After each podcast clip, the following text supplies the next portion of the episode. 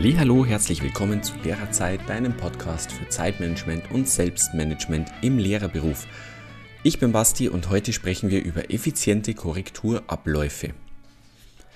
In den letzten Folgen haben wir uns schon ein bisschen mit dem Thema Korrigieren beschäftigt. In der ersten Folge ging es darum, wie du bei der Planung schon unwahrscheinlich viel Zeit gewinnen kannst beim Korrigieren.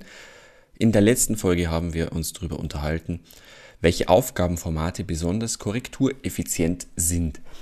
Und ja, und heute geht es wirklich darum, um die Abläufe beim Korrigieren, denn auch beim Korrigieren direkt selbst gibt es äh, viele Dinge, auf die du achten kannst, äh, um schneller damit fertig zu sein. Warum schneller damit fertig sein? Naja, ganz klar, es gibt einfach schönere Dinge, Dinge im Leben und auch im Lehrerberuf, die mehr Spaß machen. Und dennoch muss es natürlich sein, aber es macht durchaus Sinn, den ganzen Prozess so zu gestalten, dass er eben möglichst zeiteffizient vonstatten geht. Ich habe insgesamt 13 Punkte rausgeholt, ähm, auf die ich persönlich achte und die mir persönlich auch dabei helfen. Und ich würde sagen, wir fangen direkt an. Punkt Nummer 1 lautet, schaffe ein konzentriertes Arbeitsumfeld. Korrekturen äh, erfordern Konzentration und ähm, es macht einfach Sinn, sich eine Umgebung zu suchen, in der man konzentriert und störungsfrei arbeiten kann. Ich suche mir eine konzentrationsfördernde Umgebung. Das bedeutet eigentlich ganz konkret ja zum Beispiel nicht im Lehrerzimmer, wenn noch andere Leute da sind, durcheinander reden, du abgelenkt wirst, du vielleicht auch zuhören möchtest oder etwas einwerfen möchtest oder es bedeutet auch nicht mit einem Glas Wein vorm Fernseher, der Klassiker, den man ja auch immer wieder ganz gerne hört. Ähm, gestern habe ich mir ein Glas Wein eingeschenkt und habe dann noch korrigiert, weil anders hältst du das ja nicht aus oder wie auch immer. Ähm, ja, das äh, fördert einfach deine Konzentration, wenn du eben nicht abgelenkt wirst, wenn du äh, dafür sorgen kannst, dass du dich ganz auf diese eine Sache konzentrieren kannst. Warum ist es so wichtig, sich wirklich störungsfrei und konzentriert auf eine Sache ähm, ja, einschießen zu können, wie auf das Korrigieren, weil jede Unterbrechung dich aus dem Flow bringt. Und wenn du einmal in einem Korrekturflow schon warst, dann merkst du, okay, die, die Zeit geht wesentlich schneller rum und ähm, ja, du hältst dich weniger mit Kleinigkeiten auf, machst weniger Fehler und so weiter.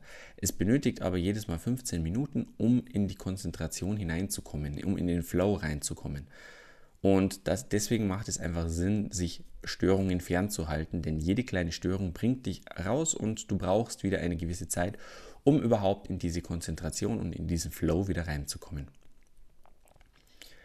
Deswegen lege ich mir auch beim Korrigieren normalerweise ganz gerne was zum Essen bereit, was zum Trinken bereit, denn auch das lenkt dich natürlich ab. Wenn du aufstehst, um dir schnell einen Snack zu holen oder was auch immer, dann bist du wieder raus und das Ganze verlängert sich und verlängert sich.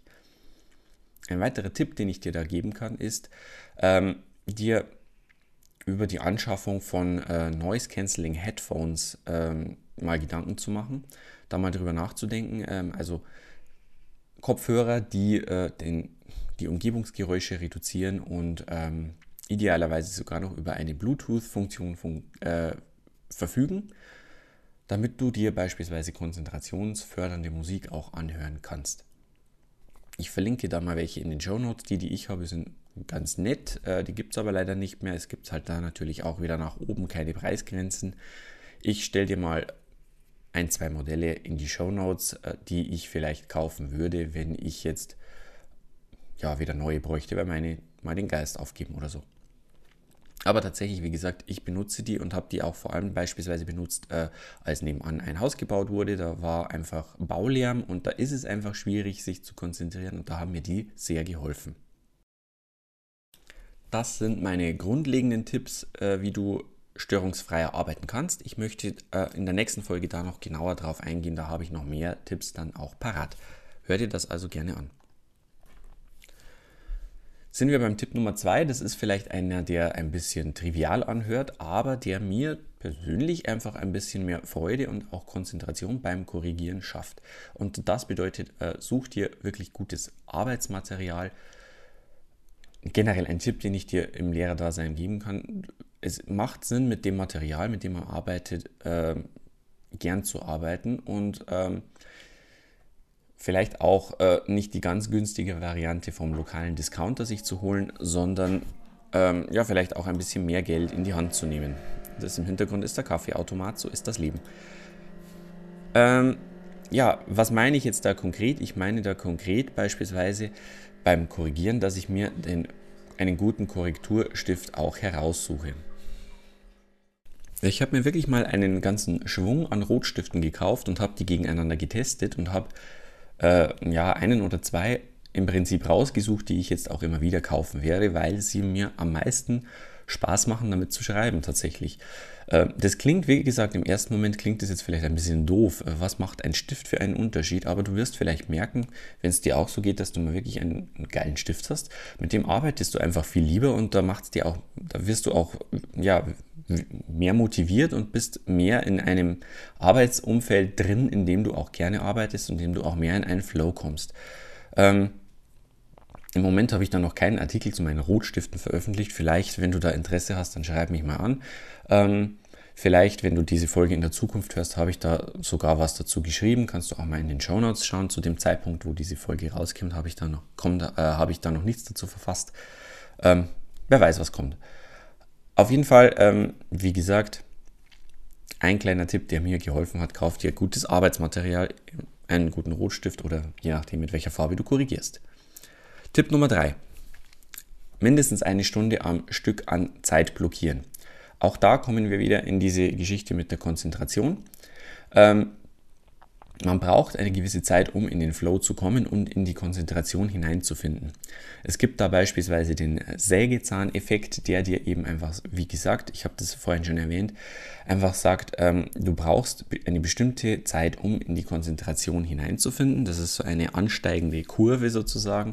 Und wenn deine Konzentration unterbrochen wird, dann bist du wieder auf Null tatsächlich, du fällst relativ weit wieder runter ähm, und brauchst dann eine relativ lange Zeit eben wieder um hineinzufinden.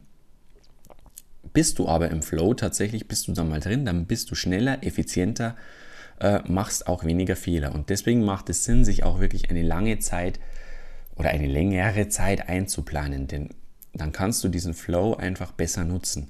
Wenn du natürlich jetzt nur 20 Minuten korrigierst und 15 Minuten brauchst, um überhaupt in den Flow reinzukommen, dann arbeitest du wirklich nur fünf äh, Minuten auf dem höchsten Level. Und das ist schade, das ist dann verschwendete äh, Energie sozusagen.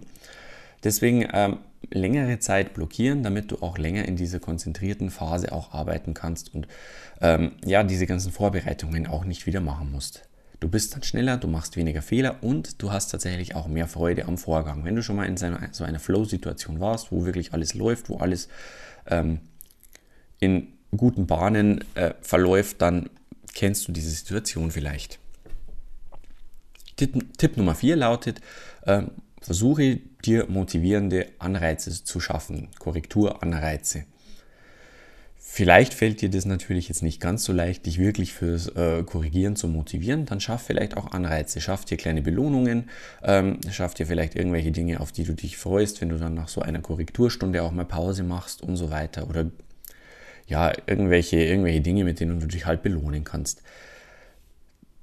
Nach einer bestimmten Zeit idealerweise, nicht währenddessen, denn sonst ist dieser Belohnungseffekt einfach natürlich nicht ganz da. Nach einer bestimmten Anzahl korrigierter Arbeiten beispielsweise oder nach einer bestimmten Anzahl korrigierter Aufgaben. Und ja, wenn du da natürlich äh, dazu neigst, dich da ein bisschen selbst zu betrügen, macht es vielleicht auch Sinn, jemand anderen zu beauftragen. Zum Beispiel deinen Lebenspartner, dass du äh, mit dem vereinbarst. Ähm, schau mal, wenn ich jetzt hier Aufgabe 1 bis 3 durchkorrigiert habe bei allen Schülern, dann bekomme ich das und das.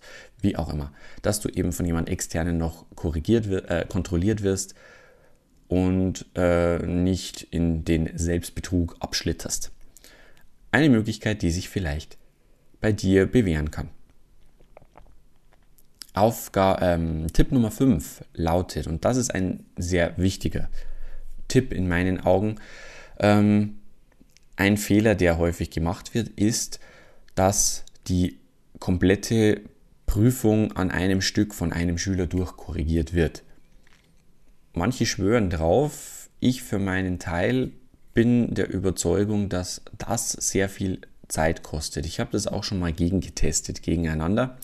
Mit ähm, ja, einer, einer, einem halben Klassensatz habe ich versucht, aufgabenweise zu korrigieren. Also das heißt, für jeden Schüler alle Aufgaben 1 äh, zu korrigieren, dann für jeden Schüler Aufgabe 2 und so weiter. Und den anderen, die andere Hälfte des Klassensatzes habe ich eben die ganze Prüfung der Schüler durchkorrigiert und pro Schüler eben alle Aufgaben. Und ich war wesentlich schneller, als ich aufgabenweise korrigiert habe. Das heißt eben für alle Schüler Aufgabe 1 und dann Aufgabe 2 und so weiter. Und es hat für mich auch verschiedene Gründe, die einfach logisch sind. Zum einen ähm, bleibt dein Gehirn wieder auf ein bestimmtes Teil, äh, Detail konzentriert. Das heißt, ähm, du musst dich nicht wieder auf eine neue Aufgabe jedes Mal einstellen, sondern du hast eine Aufgabe und du weißt, das ist ein Problem und auf dieses eine Problem musst du dich konzentrieren und dein Gehirn muss nicht so viele Sachen auf einmal denken und immer wieder umswitchen. Du musst zum anderen auch weniger nachsehen, wie du jetzt äh, in deinem Lösungsschema diese Sachen einfach gedacht hattest, was in deinem Lösungsschema dazu drin steht, also weniger nachschlagen und ähm, weniger wieder nachdenken über die einzelnen Punkte, die du dir da überlegt hattest. Und ähm, dann kommt noch ein ganz wichtiger Punkt, der jetzt einfach mit Fairness zu tun hat. Du hast weniger Abweichungen bei der Korrektur dadurch und kannst neutraler korrigieren.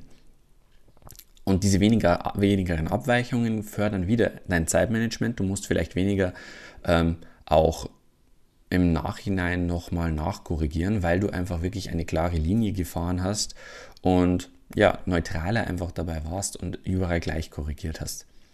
Und diese neutrale Korrektur habe ich natürlich auch dadurch, dass ich ähm, bei den einzelnen Aufgaben, wenn ich jetzt bei allen die Aufgabe 3 durchkorrigiere, einfach viel weniger dazu neige, mir die, den Schüler anzusehen, den Schülernamen, den ich gerade korrigiere und dementsprechend auch nicht voreingenommen in diese Korrektur hineinstarte. Also das ist ein ganz wichtiger Tipp, den ich dir nur sehr ans Herz legen kann. Korrigiere aufgabenweise in einer Prüfung. Kommen wir zu Nummer 6 und da scheiden sich auch die Geister und da geht es um das alphabetische Ordnen deiner Aufgaben. In meinen Augen macht es keinen Sinn, in den allermeisten Fällen die äh, Prüfung alphabetisch zu ordnen, also nach Schüler, die Schüler alphabetisch zu sortieren. Das ist eine, ein Zeitaufwand, ähm, natürlich. Und äh, klar, manche sagen ja, am Schluss musst du ja sowieso das vielleicht, äh, wenn du es dem, dem Rektor zur, zur Vorlage gibst oder wie auch immer, musst du es ja sowieso nochmal alphabetisch sortieren. Aber ich denke, ja, das mache ich dann ganz am Schluss. Und zuvor macht es ja keinen Sinn, weil ich es ja den Schülern austeile und normalerweise dann auch nicht in alphabetischer Reihenfolge wiederbekomme. Oder halt extra nochmal darauf achten muss, dass ich sie in alphabetischer Reihenfolge wiederbekomme. Und ja, dementsprechend ist das schon Zeit, die du dir sparen kannst. Es gibt aber bestimmte Situationen, in denen finde ich, macht es schon Sinn. Ich war mal an einer Schule, da wollte der Mathefachlehrer hm, immer eine, für jede Prüfung eine Excel-Tabelle ausgefüllt haben, in der er sehen konnte, ähm, wie viele Punkte der einzelne Schüler eben in den einzelnen Teilaufgaben und Aufgaben hatte. Der hat sehr ähm, detailliert nochmal die Prüfungen nachkorrigiert und da hat es dem geholfen. Es war natürlich für uns extra Zeitaufwand, aber gut, er wollte das so und ihm hat das geholfen und dann haben wir das so gemacht. Und da macht es natürlich dann schon Sinn, die Aufgaben alphabetisch zu ordnen. Ansonsten würde ich dir sogar eher davon abraten, das zu tun, auch mit der Absicht, dass du eben nicht wieder sofort weißt, wen du gerade in der Hand hast. Wen du gerade korrigierst. So wie ich das gerade ja schon aus, äh, ausführlich erläutert habe beim Aufgabenweisen Korrigieren. Punkt Nummer 7. Einheitliche Korrekturzeichen verwenden. Und das macht wirklich Sinn. Ähm, gerade in den Fächern Deutsch, ja, Mathe oder ja, auch ganz allgemein. Es macht Sinn, bestimmte Korrekturzeichen zu verwenden, die du immer wieder verwendest und auf die du dich einfach äh, besinnen kannst. Gerade beim, bei Sprachen eben oder auch, äh, ich kenne das aus dem Rechnungswesen. Ich hatte ja ursprünglich mal Wirtschaftswissenschaften studiert und ähm, ja auch unterrichtet, BWR.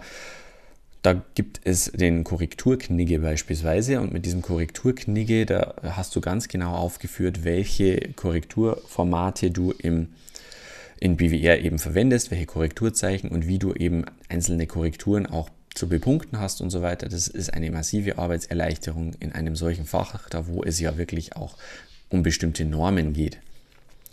Aber auch bei Sprachen macht es Sinn, bei Mathematik macht es Sinn, sich solche einheitlichen Zeichen zu überlegen und diese auch festzuhalten. Das hat den Vorteil, dass du wieder weniger nachdenken musst und auch ähm, den weiteren Vorteil, dass deine Prüfung und deine Korrektur auch wirklich nachvollziehbar für dich und andere bleibt. Du kannst dann klar auf Fragen reagieren und sagen, welch, äh, was du dir hier gedacht hast, warum jetzt das speziell falsch ist. Wenn du eben sagen kannst, da ist äh, das Zeichen für es, ist, es fehlt etwas und schreibst dir drüber, was fehlt, dann weißt du einfach Bescheid. Oder äh, wenn du das ein klares Wiederholungszeichen hast, wenn du ein klares Zeichen hast für ähm, ja, Auslassungen, für Ausdruck, für Zeichen oder wie auch immer. Es macht dann sogar auch Sinn, diese die vielleicht den Schülern auch auszuteilen, dass da, oder vor der, bei der Prüfungskorrektur nochmal zu erläutern, aufzulegen, unter den Beamer zu legen, was auch immer. Äh, ja, es spart einfach Zeit und spart, erspart dir Unklarheiten. Ich verlinke dir mal äh, hier in den Show Notes diese ähm, eine Sammlung an offiziellen Korrekturzeichen vom Lehrerfreund, die kannst du dir angucken und ich verlinke dir auch mal diesen Korrekturknicke, aber ich denke, dass die BWR-Lehrer den wahrscheinlich eh schon kennen. Mich würde interessieren, gibt es bei euch vielleicht an der Schule verbindliche Korrekturzeichen oder in eurem Fachbereich verbindliche Korrekturzeichen? Können wir vielleicht noch was ergänzen? Ähm, würde mich freuen, wenn du mir da was schreibst, wenn du mir da was in die Kommentare auf der Seite schreibst oder einfach eine E-Mail an basti.lehrer-zeit.de. Achtens, verwende Tabellen für deine Korrekturvorgaben, verwende Tabellen für deine Bepunktung. Ich habe äh, nicht sehr gerne Deutsch-Aufsätze korrigiert. Ich mache das ehrlicherweise immer noch nicht besonders gerne, aber äh, ein Grund, warum ich mich immer hart getan habe, ist es, ist derjenige, dass ja, dass es schwierig ist, eine klare, ein klares Lösungsmuster zu erstellen. Und ich habe mir irgendwann gedacht, es muss nicht so schwierig sein und habe angefangen, mir Tabellen zu erstellen, wo ganz klar drin stand, das eigentliche Bepunktungsmuster, das ich bei ähm, diesen Prüfungen habe. Also beispielsweise, wie viele Punkte vergebe ich auf Sprache, wie viele Punkte vergebe ich bei der Stellungnahme auf die klare Ausformulierung der Argumente äh, und so weiter und so fort. Und es macht ja auch Sinn. Dann hast du ein eindeutiges Bewertungsschema, du hast wieder etwas, worauf du dich verlassen kannst, worauf du zurückgreifen kannst. Ähm, ja, und dann im nächsten Schritt, wer mich kennt, weiß, ich versuche dann natürlich das noch ein bisschen effizienter zu gestalten und habe dann Excel-Tabellen erstellt, bei denen ich diese Punkte nur noch eingeben muss und ähm, diese Punkte dann auch automatisch ausgerechnet werden, zusammengezählt werden und dann auch in einen Notenschlüssel eingepasst werden, sodass am Schluss die Note auch dasteht und ich wirklich nicht mehr viel tun muss, sondern nur noch einen ähm, ein Wortgutachten vielleicht dazu schreiben. In Punkt Nummer 9 gehe ich auf das Wortgutachten auch noch genauer ein. Und ja, es macht einfach wirklich Sinn, sich gerade in solchen Fächern wie Deutsch solche Tabellen auch anzulegen. Wenn du mehr zu diesen Tabellen wissen möchtest, dann äh, melde dich für meinen Newsletter an, da gibt es eine gratis. Ähm, und ich verlinke dir hier auch mal meinen Lehrer-Marktplatz-Account, denn auch da gibt es eine Menge Tabellen. Ähm, ja, im Moment, da diese Folge rauskommt, sind es jetzt noch nicht so viele, sieben oder acht Stück, aber es werden mehr werden. Schau dir das mal an. Auf diese Weise, finde ich, kannst du sehr viel Zeit sparen. Excel-Tabellen mit klaren Korrekturvorgaben. Punkt Nummer 9. Wortgutachten mit der Diktiersoftware verfassen. Wortgutachten in Deutsch können relativ viel Zeit verbrauchen, wenn du sie mit der Hand schreibst, auch wenn du sie tippst. Tippen finde ich geht eh schon schneller als äh, mit der Hand zu schreiben, aber am schnellsten gehen solche Gutachten mit einer Diktiersoftware. Ich verwende da ähm, schon seit geraumer Zeit jetzt Dragon Naturally Speaking. Das hat ein relativ gutes Anlernen, ein Anlernalgorithmus, dass es deine Sprache lernt, dass du eben bestimmte Worte, Namen auch gut lernen kannst. Passt sich auf deine Sprache eben auch immer weiter an. Es gibt aber auch Freeware dazu. Ähm, ja, ich habe da schon mal ein Video verfasst, wie ich beispielsweise Hefteinträge damit verfasse, äh, aber auch eben vor allem Fließtexte wie Zeugnisbemerkungen und ja, eben solche Wortgutachten für, für Aufsätze, die sind wirklich echt schön schnell mit dieser Diktiersoftware zu schreiben. Du sprichst einfach schneller, als du schreibst. Das ist so. Und ähm, wenn du dann eben noch schön Satzzeichen dazugeben kannst und so weiter, dann fließt es einfach und du schreibst eben so ein Wortgutachten dann nicht mehr in zehn Minuten. Also zumindest Gymnasiasten, Gymnasiallehrer verwenden ab und an doch durchaus viel Zeit für das Wortgutachten. Du schreibst eben dann nicht fünf Minuten, zehn Minuten, sondern du hast diese Sache in einer Minute, eineinhalb Minuten erledigt und das für 30 Schüler kannst du dir ausrechnen, dass das eine enorme Zeitersparnis ist. Ich mache das dann eben auch in besagte Excel-Tabelle wieder rein. Äh, dort habe ich dann immer auch Platz. Ähm, vorgesehen für dieses Wortgutachten. Meines ist jetzt keine halbe Seite, sondern vielleicht nur eine Viertelseite. Und ja, ich diktiere das dann einfach und es spart mir unwahrscheinlich viel Zeit. Das war wirklich eine Anschaffung, die sich massiv gelohnt hat mittlerweile, auch im Hinblick auch auf Zeugnisbemerkungen auch wiederum. Schau dir das mal an. Punkt Nummer 10. Nicht ärgern beim Korrigieren. Leichter gesagt als getan, ich weiß, denn ganz gerne ärgern wir uns natürlich und fragen uns ja, was habe ich denn eigentlich im Unterricht gemacht, dass die Schüler jetzt doch wieder irgendwas anderes machen und das nicht umsetzen, was ich ihnen an Erwartungshorizont präsentiert habe, was ich ihnen an Schemata an die Hand gegeben habe. Und das ist natürlich, ähm, kann einen verstimmen es macht trotzdem keinen Sinn, sich zu ärgern. Ich habe mir das wirklich angewohnt. Ich versuche ganz, ganz explizit mich nicht zu ärgern, sondern ich korrigiere einfach weiter und ärgere mich nicht drüber und äh, reg mich nicht drüber auf. Aus zwei ganz einfachen Gründen. Erstens, äh, du verlierst wieder Konzentration und Zeit. Oder eigentlich drei Gründe. Das war der erste Grund. Zweiter Grund ist, du äh, verschlechterst natürlich deine Laune beim Korrigieren massiv. Und drittens, du schürst auch Vorurteile gegen deine Schüler. Du schaust dann natürlich auch mal ganz gerne nach. Wer ist denn das jetzt wieder? Wer macht denn jetzt so einen Quatsch wieder? Und dann hast du wieder dein Vorurteil drin. Ähm, das macht zu diesem Zeitpunkt des Korrigierens keinen Sinn. Das macht vielleicht später Sinn, äh, wenn du nochmal dein, ähm, ein, über deine Liste mit Schülerfehlern drüber gehst, die ich dir im nächsten Punkt gleich erklären werde.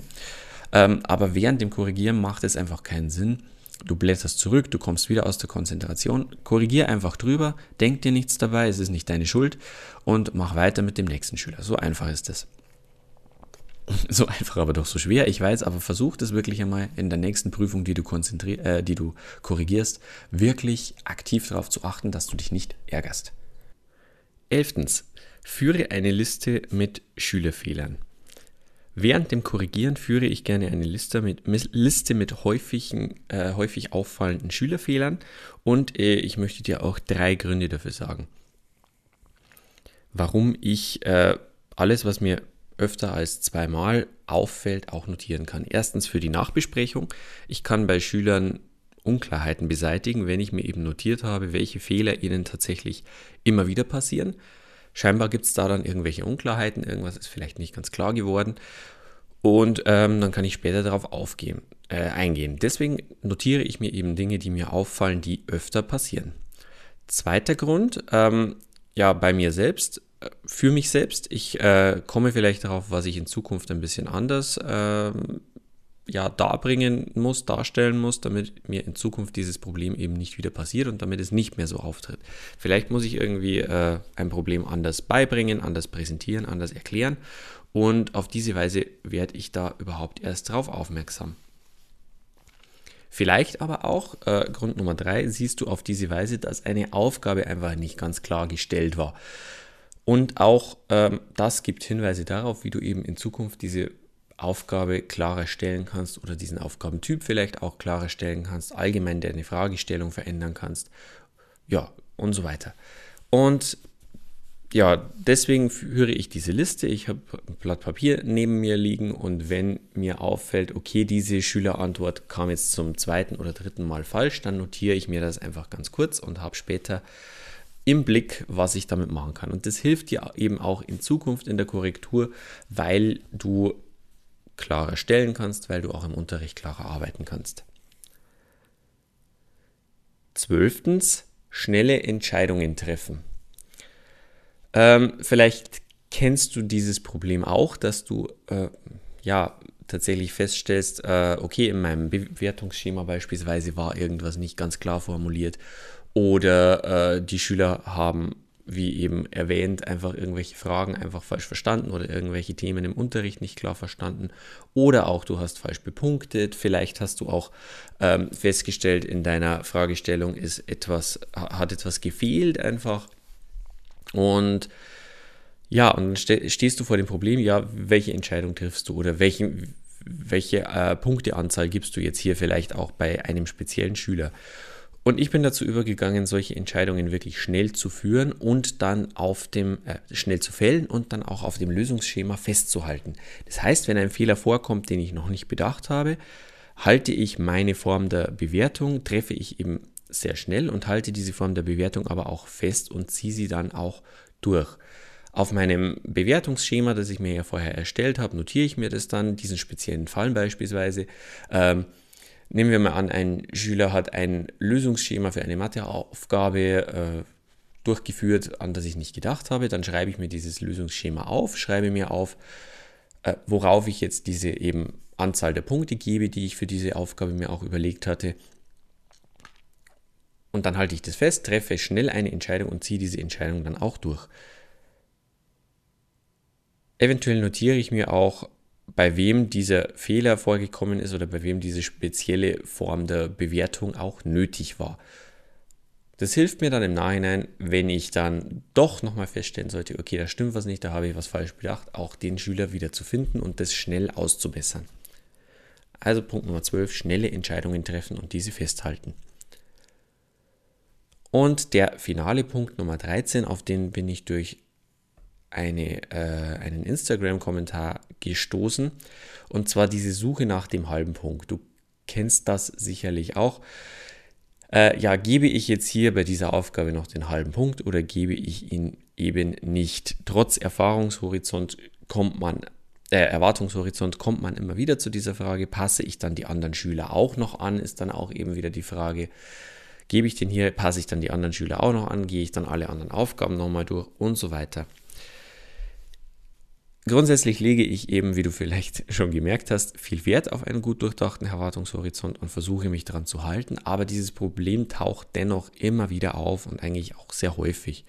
Mein Vorgehen ist dann, dass ich ähm, zunächst mal wie erwartet streng korrigiere, aber mir bei dem speziellen Schüler einen Punkt, einen kleinen Punkt an der Seite mache und mir diese Aufgabe für später markiere zunächst mal streng korrigieren, aber markieren. Und dann habe, stellt sich am Schluss vielleicht die Frage, okay, braucht dieser Schüler jetzt noch einen halben Punkt? Frage 1, braucht er diesen noch? Und ähm, dann finde ich sehr schnell, dadurch, dass ich mir vorher etwas markiert habe, finde auch sehr schnell die Möglichkeit, einen halben Punkt zu geben. Ja, das ist deswegen die, diese Markierung für später. Wenn ich feststelle, der Schüler braucht noch einen halben Punkt, finde ich sehr schnell eine Möglichkeit, ihm den zu geben. Ich überlege mir dann aber auch jetzt nochmal, kann ich diesen halben Punkt wirklich vertreten? Oder wäre es eben unfair, ihn zu geben? Dieses Vorgehen hilft mir insofern, weil ich zum einen eben wirklich an meinem Bewertungsmuster grundsätzlich festhalten kann, aber eben und ja und dann nur über diesen halben Punkt dann auch nachdenken muss, wenn ich wenn es wirklich mal so weit ist und wenn ich ihn wirklich brauche, wenn ich wirklich äh, in die Zwickmühle komme, muss ich ihn überhaupt geben oder nicht. Und wenn es dann eben unfair wäre, ihn zu geben, kann ich mich immer noch dafür entscheiden, okay, es wäre unfair, das dann vielleicht auch nochmal festhalten, ähm, damit da Frustrationen vermieden werden können. Genau, ich würde, ich tendiere dann aber ehrlicherweise auch wirklich dazu, diese halben Punkte dann auch zu geben, wenn ich, wenn es drauf ankommt. Erstens, weil ich Frustration beim Schüler vermeide. Zweitens, weil ich äh, ganz ehrlich Diskussionen vermeide.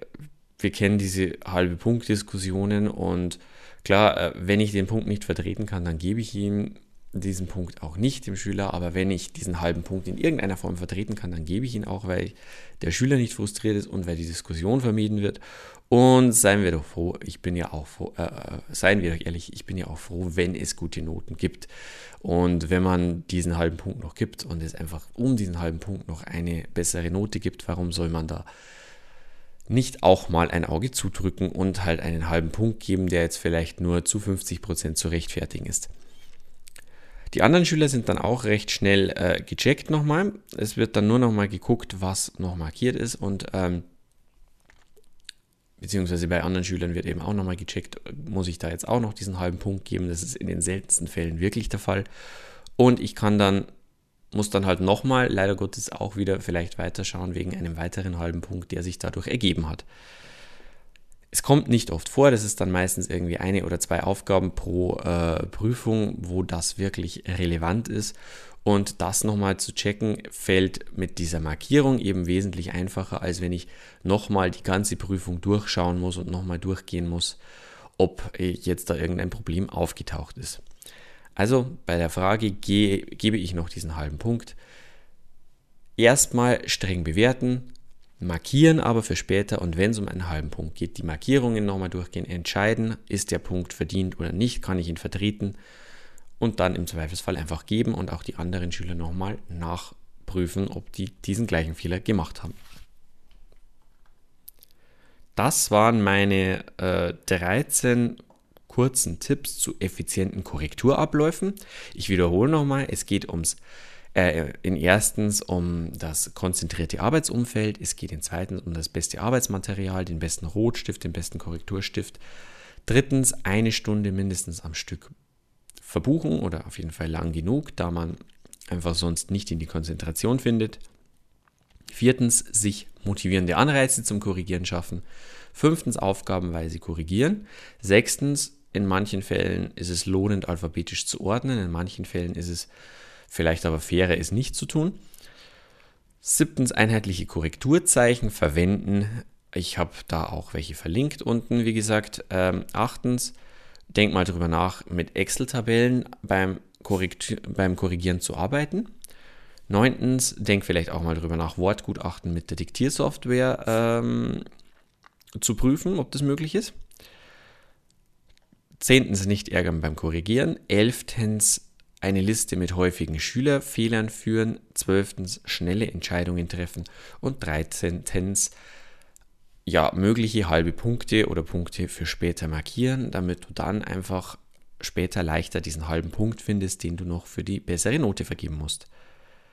Ich hoffe, da war etwas Schönes, etwas Hilfreiches für dich dabei. Ich hoffe, du konntest irgendeinen neuen Tipp für dich finden, den du in Zukunft umsetzen möchtest. Es würde mich sehr freuen, wenn du mir Feedback geben könntest, wenn du mir ähm, auch vielleicht von deinen Erfahrungen berichten würdest. Und ansonsten ähm, schau dir die Sachen an, die ich äh, in den Shownotes verlinkt habe. Da ist sicher auch das ein oder andere Hilfreiche dabei. Ich wünsche dir eine schöne Woche und wir hören uns bis zum nächsten Mal. Denk dran, auch Lehrer haben ein Recht auf Zeit. Dein Basti.